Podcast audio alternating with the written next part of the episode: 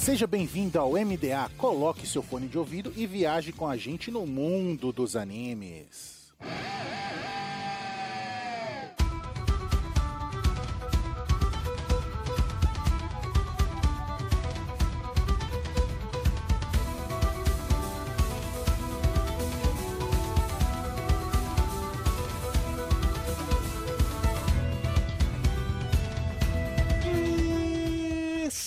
Ar com o MDA. Seja o navio pirata uma nuvem voadora, viaje com a gente no mundo dos animes. E nessa semana, vamos viajar no mundo da editora JBC. É, amigo, vamos terminar nossa trivia de indicações de mangá das principais editoras do país. E agora falando dela, uma das editoras mais antigas do país, sim, a editora JBC. So let's start a journey.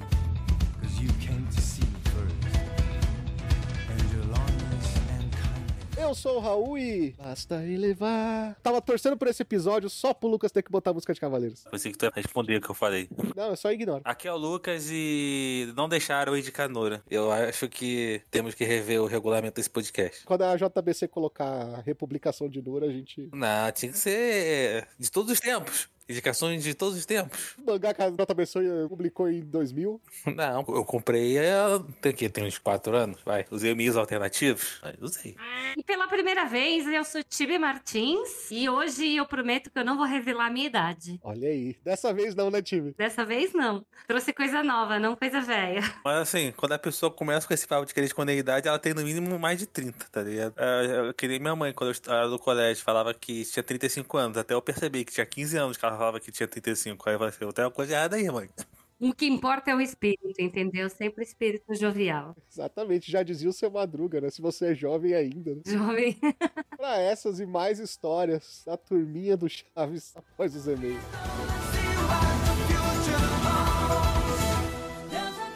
Mais uma semana de e-mails e recadinhos do MDA. Sempre agradecendo os nossos parceiros do Catum, Grindcast, OPEX, Papo Nerd com Elas e o canal do YouTube Guizão Voador. E claro, agradecendo sempre o apoio da Anime Hunter na Galeria Sogo Terceiro Andar ou no site www.animehunter.com.br. Lembrando sempre que vocês podem usar o cupom NSV Mundo Geek e ganhar 10% de desconto nas suas compras em mangás. Nós também temos o apoio da Crunchyroll, o maior streaming de animes do Brasil, e da Rádio J Hero, onde estamos todo domingo às 4 da tarde.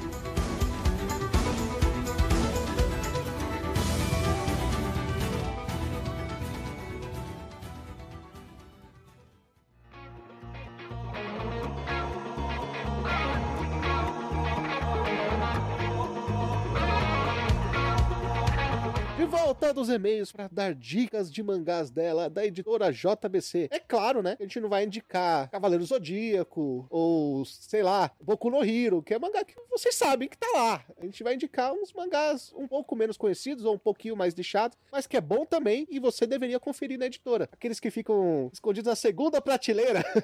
Não, não fica escondido na segunda prateleira, mas muitas vezes eles não são mainstreams e a galera não conhece. Exatamente. Estamos aqui com a melhor pessoa para falar de mangás da editora JBC, que é a Tibi, né, Tibi? Obrigada por isso. Eu não sou nenhum Marcelo Del Greco, mas eu dou meu jeito. É muito mais bonita que ele. Obrigada. Bom, vamos começar com as indicações, Lucas? Ah, vamos. Eu vou com uma obra do Ken Nakamatsu. A obra se chama O Key Holder, da editora Kodansha, lá no Japão. É bom citar que tem anime, há alguns anos, acho que tem uns dois, três anos que teve anime, não lembro exatamente. A demografia é um shounen, né? Tá ali da... Eu, não- eu não lembro se é da a revista é a principal da Kodansha, eu não lembro qual é, se é a Weekly Shonen Magazine. É, Kodansha é Weekly Shonen Magazine. Eu acho que é a mensal deles, hein? É, eu acho que é mensal, eu acho que é mensal. Na real, eu acho que não é nem mensal, eu acho que é trimestral. Mas, enfim, a história se passa em um mundo onde a magia faz parte do cotidiano das pessoas há quase uma década. Longe das grandes capitais, o órfão Touta vive uma vida pacata que será sacudida por acontecimentos inesperados. Ele entrará em grandes confusões pela presença de uma professora versada em artes mágicas. Esse grandes confusões eu, eu, eu adicionei aqui, tá? Só fazendo um adendo. É tipo aquela turminha do barulho. Entrará em fortes confusões. E ele é um spin-off, não é? Não em sim. Por que não em sim? V- vamos lá, vamos, vamos contextualizar aqui algumas curiosidades sobre o Keyholder. Ele é do autor Ken Nakamatsu. Pra quem não conhece, né? Pra quem é um pouco mais jovem aí no, no mundo dos animes, Ken Nakamatsu é o autor de Negima e Love Hina. E principalmente Negima é do mesmo universo de o Keyholder. Só que uma das curiosidades é que até, sei lá, boa parte da história do mangá, as referências a Negima eram ínfimas. Você tinha alguns personagens ali que você sabia que tinha relação com Negima, mas a, a influência disso era mínima. Era, como se fosse uma obra é, standalone no mesmo universo. Então, se você começa a assistir Look Holder, você não precisa assistir Negima. É por isso, assim, se passa no mesmo universo, né? É mais, se passa mais no futuro, mas não necessariamente um spin-off, porque é uma obra standalone. É interessante assistir Negima? Olha, é interessante, porque alguns personagens aparecem na história que, se você assistir Negima, você consegue tirar o maior proveito. Mas, de novo, é uma obra standalone. Você consegue tirar mais proveito se você assistir o Negima, mas você não precisa assistir Negima pra entender o Keyholder. Inclusive Negima e Love Hina, que também foram publicados pela editora JBC no Brasil. Ele segue alguns formatos, muito parecido com o Neguinho assim. Com o Love Hina tem a questão do harém e tudo mais. Mas ele é um pouco diferente, né? Ele, ele, ele se leva um pouco mais a sério do que os- as outras duas obras. Tanto Negima, pô, que apesar de ter magia, é uma obra mais de of Life, um pouco de romance. A magia ali é muito segundo plano. E Love Hina é um colar de romance ali, de harém e tudo mais. É um etzão, né? Antizão da época, né? Início dos anos 2000, não é? Fun fact que o Kenan Kamatsu, eu não sei exatamente qual é o cargo dele, mas ele é um político do Japão agora. Ele é, sei lá, ele é vereador, não sei, deputado, orgulho assim. Ele é tipo, sei lá, mano, ele faz parte do MBL japonês. Já pensou? É do movimento Arém Livre, né, velho? Não duvidaria. Eu sei que ele já usou uma, o, os desenhos dele. Eu não sei se foi de Negima ou de Love Hina, em coisa da campanha dele e tudo mais. Não seria surpresa nenhuma. Só não pode ter garotas de toalha na campanha dele. Enquanto elas estiverem de toalha, tudo bem, né? O problema é que no anime dele as toalhas não, não, não costumam ficar muito tempo sobre os corpos, né? Os eventos de anime também não. Vixe. Sempre começa a escorregar, tropeçar as pessoas. As pessoas esquecem que, que estava segurando a toalha, a toalha cai. Enfim, sempre acontece alguma coisa. As roupas rasgam. Imagina o terno de. lá da Câmara, os deputados japoneses começam a rasgar as roupas lá loucamente. Bizarro.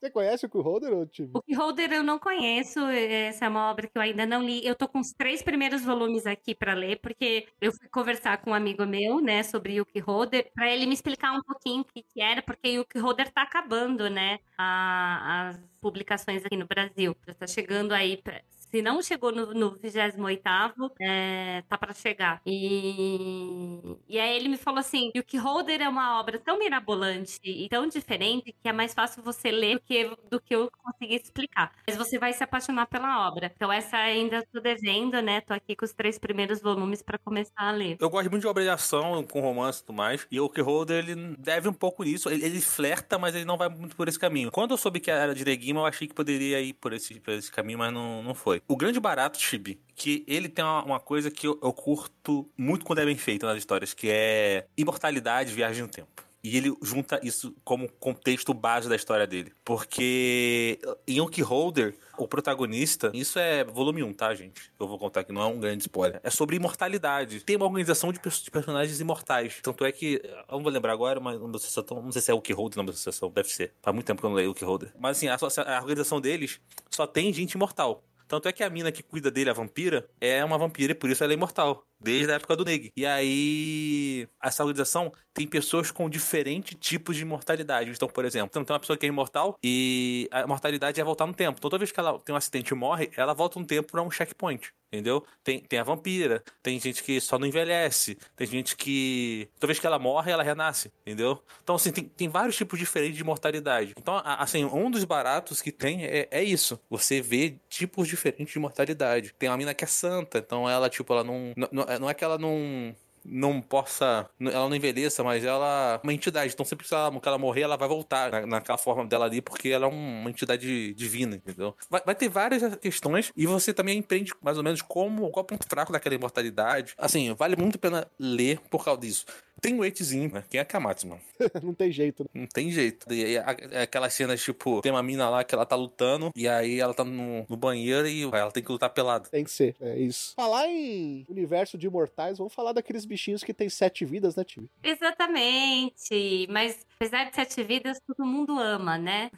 Sim. A obra que eu vou trazer agora é Tea Sweet Home, né? Que é da Kanata Konami. A editora lá do Japão é a Kodansha. E eles são 12 volumes. E ele é considerado um seinen, mas às vezes ele também esbarra aí, se você for ver, né, para um slice of life também. E ele conta a, história de Ti, que ela é uma gatinha filhote que se perdeu de sua mãe e de seus irmãos. E aí, quando ela tá perdida, ela acaba sendo encontrada e adotada por Ryohei e sua família. No novo lar, Ti descobre diferentes coisas sobre a vida e conhece novas pessoas e outros animais. E é muito legal essa história porque ela é como se é, não só ela tá descobrindo um novo mundo, né? Mas como ela é um filhotinho, ela tá descobrindo como ser um gato, né? São coisas de descobrir, explorar a casa, coisas que ela mesma pode fazer. Também tô nessa missão, que eu descobri como ser um gato. Ainda não consegui. Quando eu conseguir, eu aviso. É, pra você é mais difícil, Lucas. Quem sabe numa próxima vida. Tu, tu podia até pegar o cara, tu esculachou mesmo, hein, caralho. Falou- Ela falou tipo assim, só morrendo. Eu gostei, viu? Eu gostei muito da resposta. É, é, então filha da puta, por isso que tu gosta dessas coisas.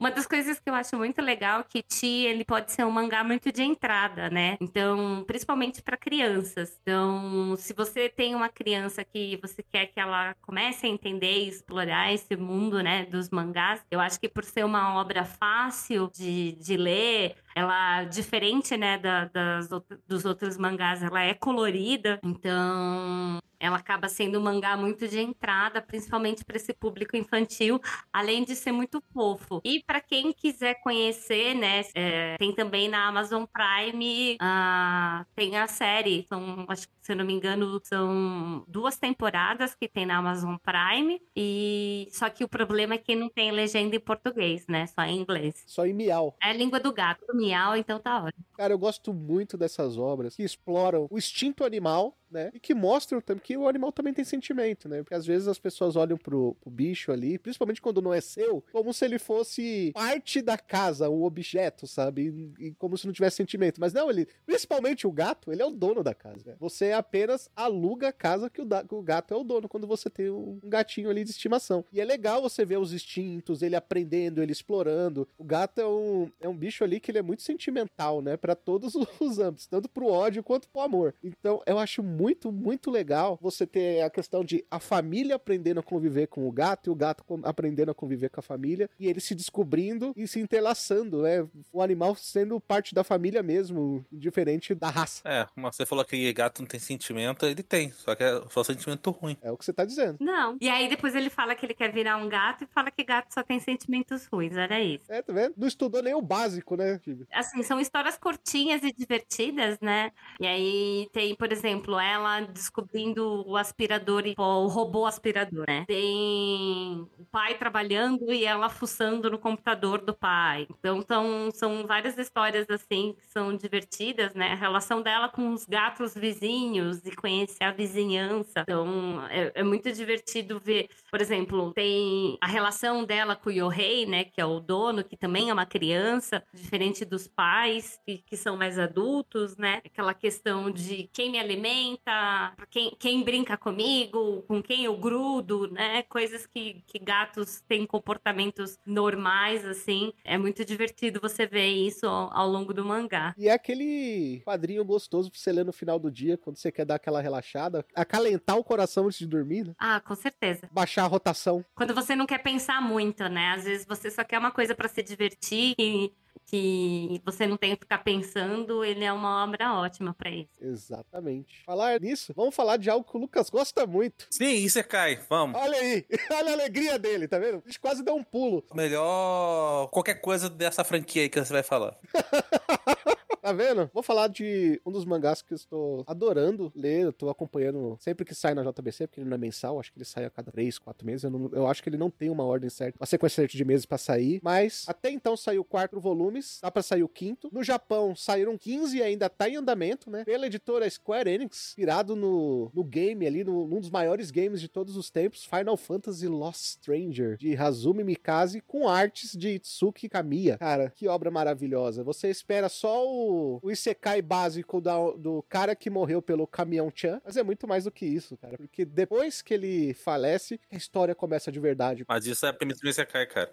Não, cara, mas é muito melhor que isso, porque geralmente nos Isekais, assim, mais basicão, do, do caminhão Chan, a história, sabe, é uma linha reta que não, não tem muito pra onde ir. Lost Stranger, cara, ele, ele tem aquela parada do, do ReZero que te, que te pega no sentimento, sabe? A gente acompanha um casal de dois irmãos, né, que trabalham na Square Enix e que tem o sonho de um dia fazer parte, né, da feitura de um Final Fantasy. Eles jogam desde crianças, eles são aficionados, eles conhecem todos ali, principalmente o Shogo, que é o irmão mais velho. A sua irmã, ela consegue um cargo mais alto na Square Enix e tá muito mais próximo de realizar o sonho do que ele. E ele tá ali meio decepcionado. Aí eles saem pra beber, né? A irmã dele tá- vai tentar dar uma animada nele, porque a irmã dele é a maior fã dele, porque ele manja tudo de Final Fantasy. E quando vão voltar pra casa, caminhão Chan. Só que aí, quando eles vão parar no mundo de Final Fantasy XIV, a história não fica parada só no Final Fantasy XIV. Mesmo a gente estando no, universo de Final Fantasy XIV, você tem elementos de todos os Final Fantasies que saíram até então, o que é muito legal. E se você go- jogou os jogos de Final Fantasy, você vai ter uma experiência maravilhosa. Mas se você também não jogou, o mangá é bem explicadinho, tá? Ele vai explicar, ó, isso aqui embaixo, isso aqui é do Final Fantasy tal, isso aqui ó, aconteceu no tal Final Fantasy. E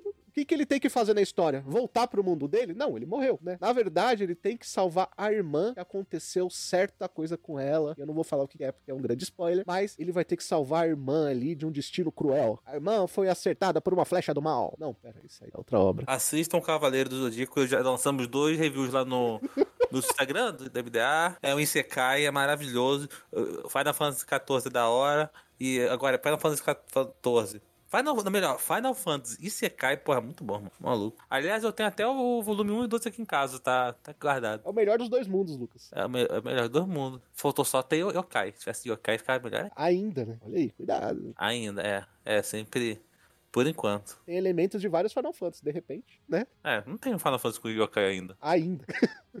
a obra está em continuação aí. Vai saber o que vai ter no 16, né? Ah, a gente meio que já sabe, né? Uma das coisas que eu achei muito legal também na, no Final Fantasy Lost Stranger é que, que nem o Raul falou, se você não conhece Final Fantasy, você não precisa é, ficar preocupado. Porque, por exemplo, eu joguei só o Final Fantasy Crisis Core, o 10, e nunca vi nada do 14. E, e aí eu, eu não li ainda os quatro volumes que, que saiu, só li os dois primeiros. Mas aí você vê que tá tudo tão bem explicadinho que você não precisa conhecer, sabe, todos os detalhes do, do universo de Final Fantasy. Na verdade, assim, eu só ouço muita história, né? O pessoal curtindo Final Fantasy. Sei alguns pontos principais de, de, de alguns dos jogos, mas eu tô conseguindo entender mesmo sem ter jogado, sabe? Ter ido a fundo no- nos quadrinhos. Quer dizer, no- nos jogos. Pra não dar spoiler, a gente pode dizer que é um novo mundo de aventura onde o perigo é bem maior, né? Com certeza. Eu tô meio revoltado que não deixaram indicar Nora, mas. Ainda tá com Nura na cabeça. Olha, você já falou tantas vezes de Nura que é quase uma indicação. A JBC vai republicar Nura e a gente vai fazer um episódio só do mangá. Falaram que ia, ia sair um especial de Nura lá no- na, na Christian Jump. Aí, ó. Aí, tá vendo? A JBC tem a obrigação moral de postar isso aí. Olha aí, tá vendo? Aí, Ed. Ah, mas eu acho que vem, hein? Porque a JBC publicou, quando saiu o especial do Death Note, né? Sim. Também, que foi publicado mais ou menos na mesma época que Nura. A JBC trouxe o episódio especial e eles têm a versão também digital, que facilita eh, isso chegar mais rápido. Então eu acho que Nura deve vir também, viu? Claro, não trabalho na JBC, só especulando. Especulações. A esperança tá aí, né? Posso fazer a propaganda? Então tá bom, né? Como a gente sempre fala lá no, na JBC, vai lá no site, né? Procure, indique seu mangá e aí põe lá a sua indicação, porque quem sabe eles não trazem. Quem sabe eles não trazem. né? Só pra você ter uma ideia, o cara é tão apaixonado por Nura, Tibio, que ele já perdeu a chance de arrumar uma namorada porque ele estava com um char de Nura na rede social. Nossa, socorro! Ah, mas em minha defesa ela morava no Pará. Ou mora. Ela achou que era fake? Não, ela achou que era o taco, né? É, errado não tá, né? Só achou. o problema é esse, que ela achou que era otaku e ela tinha certeza, né, irmão? Mas enfim, já que eu falei de esperança, vamos falar sobre o mangá de esperança aqui, vamos, vamos, vamos passar pra próxima. Ó, Isso é maravilhoso aí. Você tocou onde não devia ir. Vamos voltar pros gatinhos, né? Os- Ou pro leões, pros leões. Ó, olha, olha a referência. Tá, tá, tá, tá, tá. É, eu vou falar sobre a obra Sangatsu no Lion, da autora Chika Umino. É publicado na editora Hakusensha. Tem atualmente 16 volumes. É da biografia Seinen. Tem anime, tem duas temporadas. E eu rezo muito pra ter a terceira, porque, mano, no mangá tem uma cena tão foda que vai vir logo depois da segunda temporada que tá muito bom, velho. Eu, eu, eu falei com isso várias vezes do Guaraná, velho. É a cena que paga o anime, mano. Paga tudo. Na sinopse de Sangatsu Lion, conta que Rei Kiriyama é uma das poucas elites de Shogi no mundo. Até porque Shogi é igual, é igual sei lá, rock do gelo, né? Só tem no Canadá e nos Estados Unidos, só tem no Brasil. Então, o melhor do mundo é ser É tipo Japão, né? Mundo barra Japão. enfim, ainda no ensino médio, alcançou o status de jogador profissional e, por isso, enfrenta uma enorme pressão, tanto da comunidade de Shogi quanto de sua família adotiva. Pô, a comunidade de Shogi deve ser só um, sei lá, um tiozão de, se- de 70 anos, velho. E um velho. É só os tiozão, cara. É tipo. Bocha. Exatamente. Bom, buscando a independência de sua vida tensa em casa, ele se muda para um apartamento em Tóquio. Como um jovem de 17 anos vivendo sozinho. Ele tende a cuidar mal de si mesmo. E sua personalidade reclusa o ostraciza de seus colegas na escola e no shogi. Quando reconhece a Kari, Hinata e Momo Ka- Kawamoto, as três irmãs Kawamoto, que a gente chama no anime, que são as três irmãs maravilhosas. A Kari, cara, se eu tivesse uma Kari na minha vida, cara, precisava de nada. São as melhores pessoas do mundo, aquelas irmãs. Não, só a Kari é a melhor pessoa do mundo, velho. Aquela, porra. E elas ainda têm três gatinhos que são melhores ainda. É, mas nem todo mundo é perfeito, né, irmão? É. Quando ele conhece as irmãs, sua vida começa a mudar. Enquanto luta para manter seu físico e mentalmente ao longo de sua carreira no jogo, Ray deve aprender a interagir com os, os outros e entender suas próprias emoções complexas. A gente falou de X-Suite Home agora há pouco, elas até são parecidas em um certo ponto, né? E no, no X-Suite Home a gente conhece a Ti, né? Que vai se entrelaçar com uma nova família. Já no Sangatsu, tem o Rei, né? Que ele nunca teve uma família presente, ele sempre, é, os pais dele morreram cedo, ele foi adotado, ele teve vários problemas, ele nunca se reconheceu como parte da família que o adotou. E de repente, ele, no meio da sua depressão, ele conhece uma família que meio que o adota, né? Então, é, nesse sentido, ele é bem parecido com, com o Ti. Claro que muito mais pesado, muito mais complexo, é outro tipo de obra. Se você não tá num momento bom da sua vida, talvez não seja uma obra pra você. Vai ler Ti, que é mais levinho, sabe? Mas, cara, é minha obra preferida no momento da JBC. Assim, que tá em publicação no momento é minha obra preferida. Cara, é- é- eu gosto muito de Sangatsu porque quando eu conheço, a gente conversa muito aqui sobre obras de drama, eu gosto de categorizar dois tipos de drama. Tem aquele drama trágico, né? Que aí, por exemplo, eu coloco com pum-pum ali nesse meio. E eu, eu tenho os dramas de esperança, saca? E eu coloco o Sangatsu nesse meio. Por exemplo, é, um- uma obra que. ah, hollywoodiana que eu poderia fazer uma. Um paralelo com o Sangatsu, assim, no, no estilo, tá? Não, não, não no enredo, mas no estilo, no- na mensagem. É o A Procura da Felicidade. Que é aquela obra que tem as porradas ali, mas tu fica sempre aquele ponto assim, tem pra onde ir, sabe? Tem esperança. O Sangatsu Lai é uma obra que, cara, durante o desenvolvimento aí do Rei, da- das personagens, você tem mais porrada, você tem mais tristezas quando. Principalmente quando fala de bullying e tudo mais. Mas ao mesmo tempo é uma obra assim que te faz ter muita esperança na humanidade, saca? É uma, uma obra que faz você muito assim, poxa, a situação tá uma merda, mas se eu tiver uma pessoa ponta firme aqui, dá pra ultrapassar isso. E sabe que uma das mensagens é que o maior problema das pessoas é que elas não falam. O Carlos falou isso, mano. Falou assim, mano, se você procurasse um terapeuta ou parasse com a pessoa ali que você tem um problema assim, meu irmão, calma aí, vamos trocar ideia. Você resolvia os problemas, mas a humanidade ela não é assim, né, mano? Ela é complexo, né, mano? A parada é essa, hein? A gente sempre quer se sobrepor ao outro, né? A gente sempre quer sermos melhores do que os outros, então. A obra conta muito disso. Um dos problemas, por exemplo, do, do Ray é que quando a família dele morre, a família dele é dono de um hospital. Aí os, os parentes tomam a conta do hospital e dão um golpe no moleque. Aí ele vai pra uma família de jogadores de shogi. E aí chega lá, pô, o moleque que foi adotado é o melhor jogador de shogi da família. E aí o que acontece? Começa a excluir o garoto. Fala assim, não, mano, pô, tu vem aqui pra ser melhor que nós e puxar a atenção do nosso pai? Não, pô, quem é tu? E é melhor que o pai dele, inclusive. É. As irmãs Kawamoto, mano, elas são, como você falou, as melhores pessoas do mundo porque são, são o tipo de pessoas que você sabe que, por mais que seja uma obra de ficção, são pessoas que você, eventualmente, você conhece na sua vida, sabe? E, mas às vezes você não reconhece. Você sempre acaba dando mais atenção para aquelas pessoas que falam mal de você. Você falou que não é uma obra muito boa assim pra assistir quando você tá num momento não muito legal. É que depende do momento da pessoa, né, Lucas? Às vezes a pessoa tá com problemas familiares, depressão, de repente causa, pode causar um, certo gatilho, entendeu? Nesse sentido específico. Mas eu não.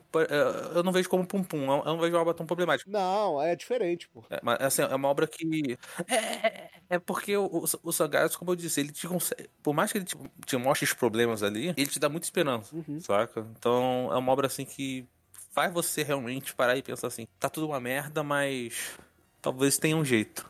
Uhum. É, eu, eu recomendo muito, cara. Eu recomendo muito que quem puder compre o mangá, ve- veja o anime. O, o mangá, mano, no conteúdo pós-anime ali. Tem coisas incríveis que acontecem. Incríveis, incríveis, incríveis, incríveis. Sabe? Então, recomendo muito. Leiam Sakatsu no Lion. Uma das coisas que eu acho bacana também é a arte, né? Eu acho que o traço ele, é- é bem legal. Ele é bem comum, né? Mas ao mesmo tempo ele tem algumas coisas bem diferentes, assim, no traço. E eu acho que ficou visualmente muito bonito. Ah, como ele traz esteticamente essa questão. Porque, por exemplo, aqui no Brasil, acho que Shogi não, Shogi não é conhecido, né? Talvez um pouco por causa de Naruto, né? Mas não é tão, tão conhecido assim, popular no mainstream, né? Sei, eu nem sabia que tinha no Naruto, eu não assisti tudo. O menino das sombras lá fica jogando jogo com o mestre dele. Ai, que bacana. Mas, pra quem, que nem eu, né, não, não viu Naruto. É, não, eu vi pouquinho só, não é que eu não vi Naruto, mas eu vi pouquinho. Mas é, eu acho interessante porque você, eu falo assim, né, cara, você, como é que você vê como tem mangá de tudo, né? E aí tem a história aí agora de um jogador de shogi, shogi e ao mesmo tempo, é, com toda a complexidade que ele traz atrás dessa obra, eu só acho que aqui tá pra chegar, ou só tem o um e o dois ainda, né? Então tá todo mundo conhecendo ainda essa história. Eu não sei quem já viu, né, o, o anime. E aí tá começando a acompanhar toda essa questão e essa complexidade, né? E aquilo que, que só complementando o que o Lucas estava falando da questão da rejeição, né, e dos problemas familiares, muitas vezes quando alguém se destaca muito em alguma coisa, isso acaba gerando muita inveja, né? E acaba é, os outros é, fazendo muito bullying em cima, porque a pessoa, que na verdade é uma forma de é, tentar diminuir aquela pessoa que é muito boa numa coisa, né? Então a gente vê isso um pouco acontecendo. Ou se sentir maior, né?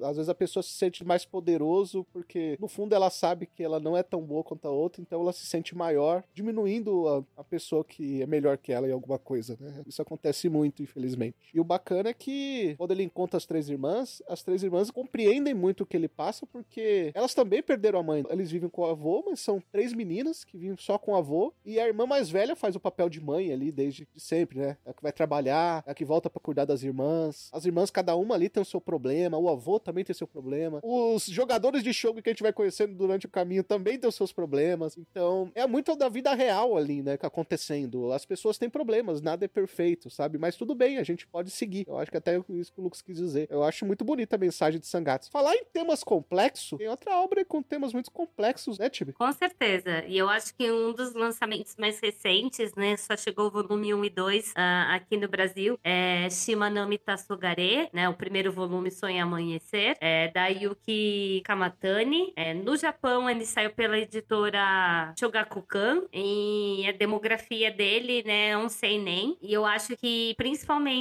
por conta do momento que a gente está vivendo e ainda mais nesse mês, né, que é o Pride Month, tinha que trazer uma obra que falasse um pouco disso. A sinopse dele é assim: depois de se mudar para Onomichi, Hiroshima, Tasuku Kanami, um estudante do ensino médio, ele fica em desespero após os colegas de classe encontrarem um pornogame em seu celular. Ele acha que o mundo dele vai acabar depois disso, né? Tudo vai se transformar numa coisa muito ruim por conta desse, desse fato. Então, convencido que a sua vida acabou, ele fica chocado ao ver uma mulher pular da janela próxima em uma casa próxima. A impressão que dá quando ele vê essa mulher é que ele realmente ia pular também, né, de- do prédio que ele estava, porque ele achou que a vida dele acabou. E aí ele fica muito confuso, né? E segue a mulher e acaba conhecendo outras pessoas com dilemas parecidos com o dele. Uma das coisas que é, você vê na obra é muito essa questão do não se assumir, né? Achar que isso é uma coisa muito arriscada e perigosa por conta da sociedade, é, o não se entender porque ele tá tentando entender o que está acontecendo com ele, é, entender se é claro se ele tá apaixonado por um outro homem, se ele não tá. E aí ele também conhece outras pessoas que têm outros dilemas, né? Você vai conhecendo ao longo do, do mangá as histórias dessas outras pessoas. Então tem um casal de lésbicas, tem uma pessoa que ela é muito fria, mas ao mesmo tempo ela é ouvinte, ela é muito questionadora. Tem ele dentro das questões individuais dele. Então você entra dentro da profundidade dos personagens e vai encontrando conforto nesse mundo LGBTQIA+,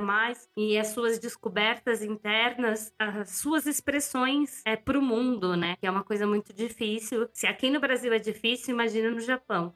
Com certeza. E eu acho bacana dessas obras é que, além de mostrar, né, a pessoa se descobrir e tudo mais, ela mostra também pra pessoas que é o hétero, cis, que não tem noção dessa dor, que às vezes faz aquelas piadas, sabe, de anos 90, que escutou do avô e do pai, e não tem noção que aquilo pode machucar a pessoa, que aquilo não é legal, sabe? Aquilo pode, que você fazendo esse tipo de coisa, talvez você pode estar machucando alguém, né? Então você sem, vendo, você lendo a dor ali do personagem, vendo o que ele tá sentindo ali conforme a história vai passando, é bacana porque é um aprendizado pra todos nós, né? No geral. Com certeza, é uma discussão super importante para trazer nos dias de hoje. Eu gostei muito porque é uma discussão importante também na sociedade japonesa, sabe? Então é uma obra que precisa muito dessa expressão hoje em dia. Sim. Faz poucos anos, inclusive, que no Japão é, foi eleito o primeiro deputado ali, não lembro se é a palavra correta no Japão ali, faz parte da Câmara ali, né? Do primeiro-ministro e tal. Gay e tudo mais. E, ele, e tem inclusive um texto lá no, no MDA sobre a luta dele, para mostrar pro, pro japonês ali, sobre o universo, desde que eles, eles fazem parte daquela sociedade que eles não podem ser excluídos daquela sociedade e tudo que eles passam de, de dificuldades, de aversões, vale a pena conferir lá também. E, cara, não li o mangá ainda, mas, cara, tô super curioso. Acho um tema super interessante. Inclusive, acho bacana que nós, os três mangás ali da, da nossa segunda linha de indicações são mangás que falam de problemáticas. E vou aproveitar também para falar de um mangá dela que é, minha autora favorita, é a Keiko Suenobu, né? Ela tem duas obras na JBC. Ela tem o Limit, que tem seis volumes, e tem essa que eu vou falar agora, que é Vitamin. O título dela é de poucas palavras. Pois é, né? No Japão, ela foi publicada pela editora Kodansha. E tem um volume só, o Vitamin. É um one shotzinho gostoso pra ler. É um shoujo, né? E conta a história da Sawako. Sawako é uma colegial que achava que, era, que todo mundo era amiga dela, era engraçada e tudo mais. Ela fazia brincadeira com as coisas que as pessoas falavam dela. Só que, um certo dia, ela foi abusada pelo namorado e exposta pra escola inteira. Que começa a fazer bullying e humilhar ela. Chamar ela de vagabunda, de tudo isso. E o mangá, ele mostra a porrada que ela tomou no primeiro momento, o que ela fez ali durante todo esse tempo, fazer, tentar fugir, não querer ir pra escola, o que, que ela fez pra tentar, sabe, apagar essa mágoa que tava no coração dela, se descobrir, se tornar mais forte. Além do, desse- do problema do bullying, tem o problema da própria mãe dela, né, porque ela quer fa- fazer uma coisa da vida dela, e a mãe dela quer outra coisa pra ela e fica forçando ela, e a mãe dela não percebe, porque a mãe dela pensa que aquilo é melhor pra ela, e não percebe que tá forçando ela pra uma coisa que ela não quer pra própria vida. Então, a Keiko, ela fala de, sempre de temas muito complexos. Lá no Limit também. Mas vai também, cara, é um dos meus mangás favoritos. Ele mexe muito comigo toda vez que eu releio. Inclusive, eu reli hoje pra, pra falar, porque é um mangá que eu gosto muito. Eu acho que eu já li uns 10, 15 vezes. Eu tenho ele aqui na minha estante e ele faz muita parte da minha vida. É por isso que eu falo que a Keiko é uma da- das minhas autoras favoritas. Já pra saber se eu quero mais obras da Keiko, por favor, pode trazer. Eu vou ficar muito feliz. Vocês conhecem? Vai também. Conheço B2, B3, C, D,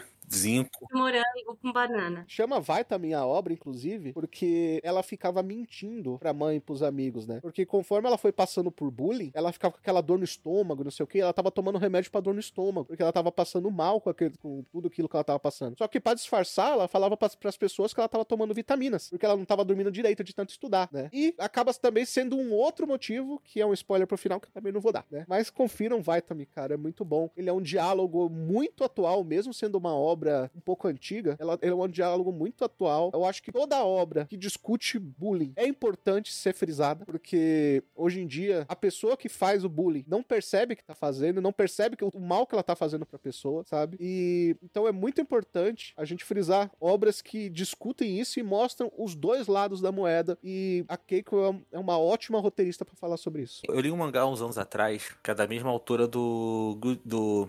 Ah, caraca, do moleque que come as duas irmãs. Cara, qual o nome?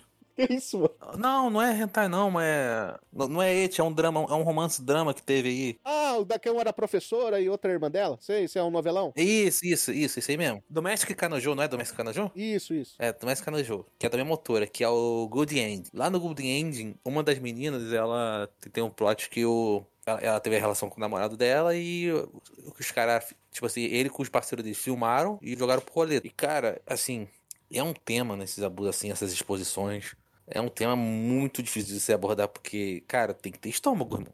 Cara, tem que ter estômago. E, assim, pra uma mulher, né, poder falar isso no ponto de vista delas, né? Uhum. Então é um bagulho muito sinistro. E eu acho que também é bom, assim, porque pra galera consumir, que muita gente tem um. Tem uma, um qual que eu posso falar em palavras sem ser muito ofensivo, uma visão meio fetichista de gravar as coisas, de, de expor as coisas, né? Sabe, tem tem uma coisa que o pessoal, principalmente garoto, adolescente, já fez muito, que é chegar e falar assim, ah, fiquei com fulano, fiquei com ciclano, e às vezes a pessoa não quer essa exposição, mas, um, mas os caras, assim, podem tirar uma vantagem, quer fazer isso para se sentir melhor que os outros. De novo, aquela questão de ser superior que as outras pessoas. No caso de Vitamin, eu posso falar isso, que é sinopse, né? Não tem problema, é o começo da obra. O namorado dela, ele ficava forçando ela a fazer sexo em lugares que nada apropriado, sabe? Na escada, na rua. E um certo dia, ele forçou ela a fazer sexo com ele dentro da sala de aula. No- quando ele estava ali limpando a sala e tudo mais depois da aula. E aí o que acontece? Ele forçou ela e quando ele tava com a cabeça dentro da saia dela, um aluno da sala dela passou e viu pela janela. E ele acabou explanando pra sala inteira e começaram a chamar ela de vagabunda, que ela ficava com todo mundo, que ela tava traindo o cara, porque não sabia quem era que tava com a cabeça dentro da saia dela, porque ele estava com a cabeça dentro da saia dela, né? E o cara, em vez de falar, não, era eu e tudo mais, o cara, sabe,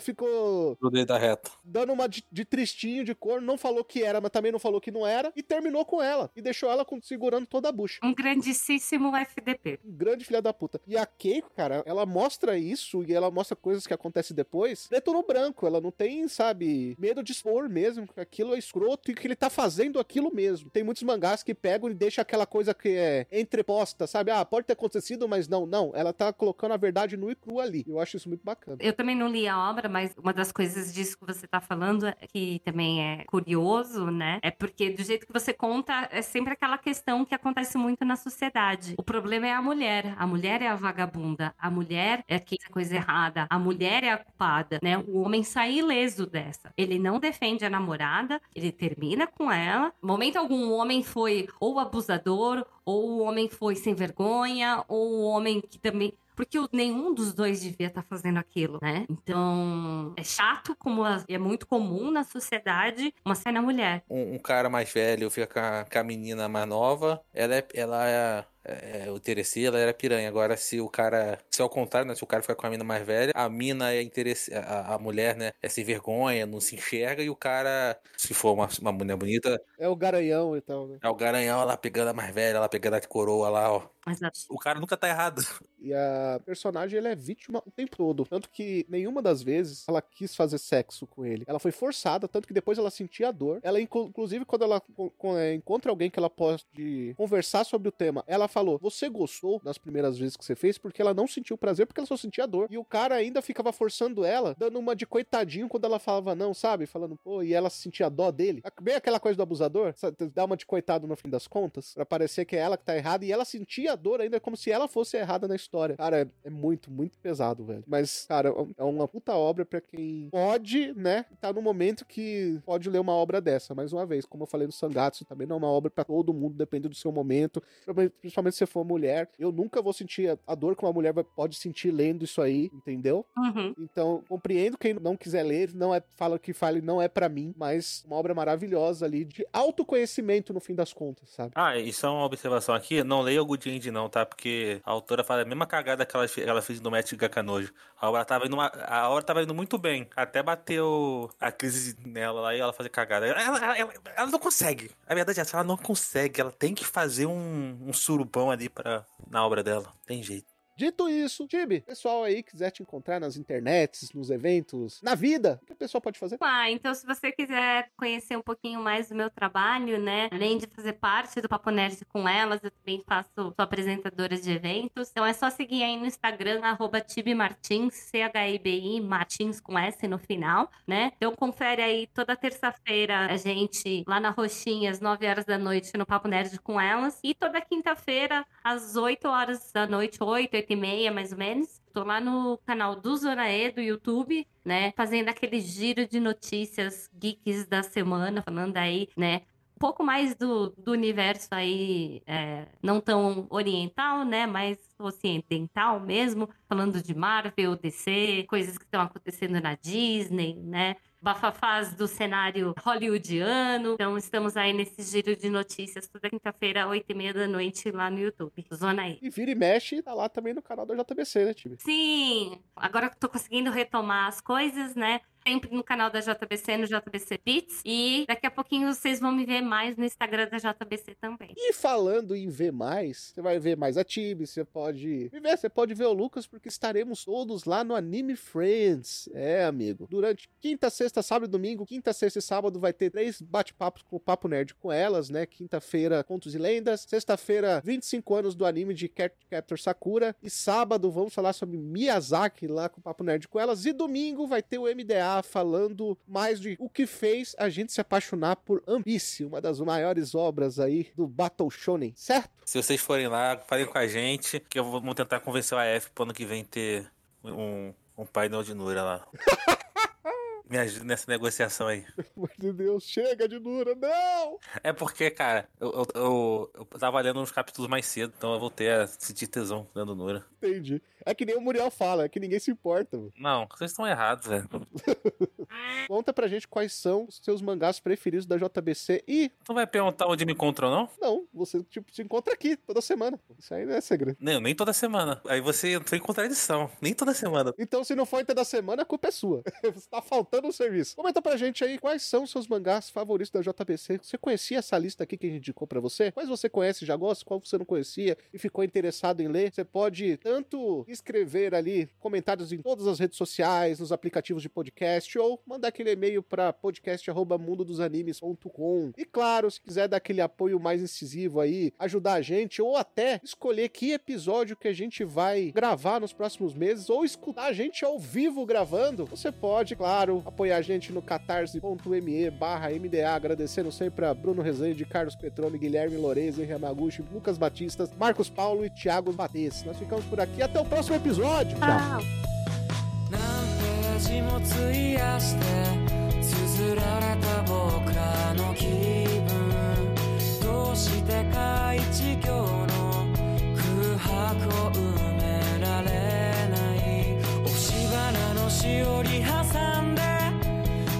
Thank you.